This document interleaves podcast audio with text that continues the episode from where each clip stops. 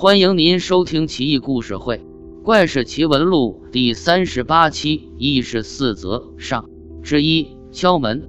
广陵有一个副将叫郑守成，最近手里面可能有些余钱，所以就买了个婢女。郑非常喜欢这个婢女，每到忙完公务之余，便带着婢女一起游玩。月色沉沉，郑守成坐在家里的石凳上，婢女坐在他腿上。两人一起把酒赏月，明月的清辉照在婢女那酡红的脸蛋上，正觉得婢女此时就像一个鲜嫩欲滴的樱桃，他不禁迷醉在这一片红里。这样美妙的夜晚持续了十来天。这天夜里，月亮格外的迷人。当然，在郑守成的眼里，月亮在他看来哪能及得婢女的万分之一的光辉呢？正在和婢女谈笑之际。外面传来了敲门声，嘟嘟嘟，在寂静的夜里格外的响亮。正有些恼怒的把婢女从腿上放下，极不情愿的打开了门。门外什么都没有，连风声都没有。郑守成拍了怕脑门，嗯，可能是听错了。正又回到院子，刚端起一杯酒准备送到婢女口里的时候，那声音又传来了，这回比上回声音更大。郑守成生气了，他把酒杯狠狠摔在地上，酒香四溢，他也管不了了，迅速跑到大门，用力一拉，门外依然空空如也，只有门外那棵枯树似乎在嘲笑着郑郑守成，重重地把大门关上。他又回到了老地方，这回他还没来得及和婢女说话，门又响了。郑守成怒火上涌，隔着门大声喊道：“谁？”门外一个声音传来：“我听说你家新进了一个婢女，她的名册在我手里，你不可以让她在家里。”郑守成感到十分怪异，打开门一看，外面渺无人迹。然而没过多久，这个婢女就死了。郑守成伤心不已。更让人意外的是，过了几天，她突然也死了。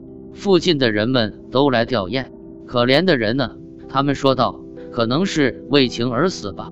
那天参加吊唁的人很多，回家以后竟都染上疾病，最后只要是参加吊唁的人都死去了。初读到这个故事，有种莫名的恐惧。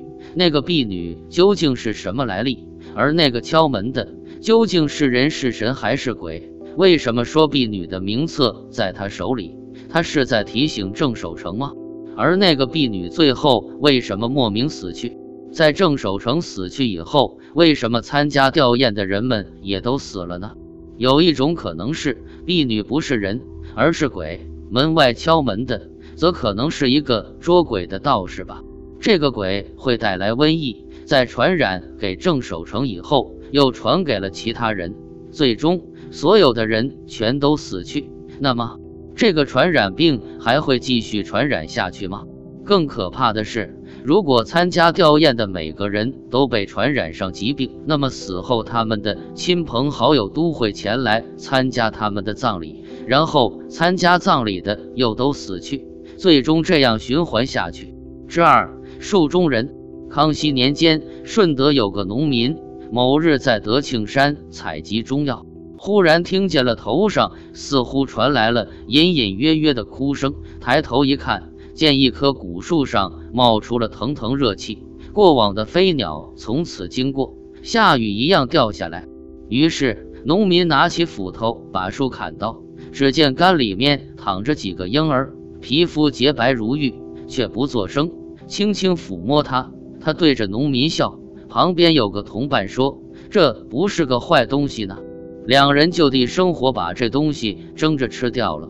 吃了以后，感觉全身发热，便在山谷中寻找溪谷洗澡。洗着洗着，全身的肉块裂破烂，一块一块掉下来，终于死了。不知道那是个什么东西。另外，据说大石国的西边靠近大海，在西海岸边有一块大石头，大石头上有一棵树，树长得很奇怪。树干是红色的，叶子却是青青的。树上生着一些六七寸大的小儿，一见到人就手足乱动，裂开嘴笑。如果你摘取其中的一片树枝，最靠近树枝的小儿马上死去。